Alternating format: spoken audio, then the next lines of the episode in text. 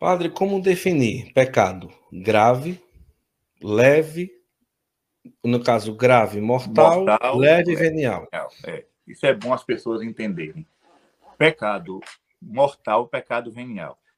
Quem vai falar sobre isso é o apóstolo São João, né? Ele vai falar sobre pecados que levam à morte e pecados que não levam à morte. É São João, meu Deus do céu.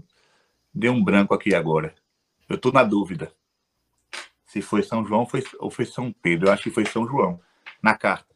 Uma das suas cartas. Ele fala sobre o pecado que leva à morte e o pecado que não leva à morte, que seria o pecado venial, o pecado leve.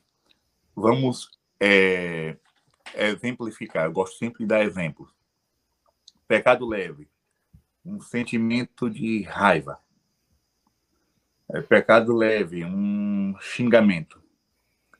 Pecado leve, é, um julgamento que você fez né, na, na mente.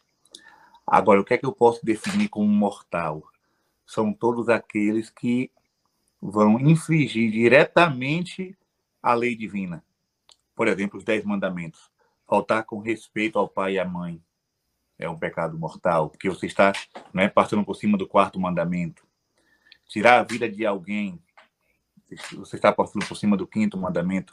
Pegar uma coisa escondida, roubo, você está passando por cima do sétimo mandamento. É, fornicação, você está passando por cima do sexto mandamento.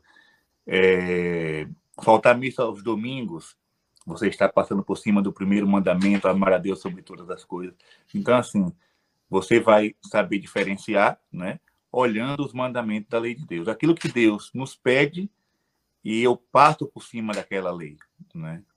É uma, é uma espécie de atravessar o, o, sinal vermelho, avançar o sinal vermelho. E pecado venial é aquilo que o povo chama erroneamente de pecadinho. Mas não existe pecadinho, não, viu? Pecado é pecado. A diferença é que um conduz à morte e o outro não. Né?